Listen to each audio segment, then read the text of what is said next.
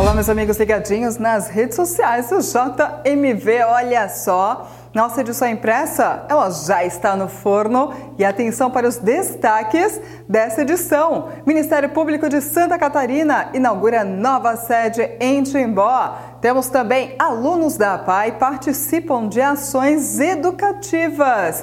E ainda, Desafio Escoteiro Online envolve integrantes do grupo Purpurata aqui do nosso município. E temos também uma lei que institui po política de transparência nas obras públicas de Timbó.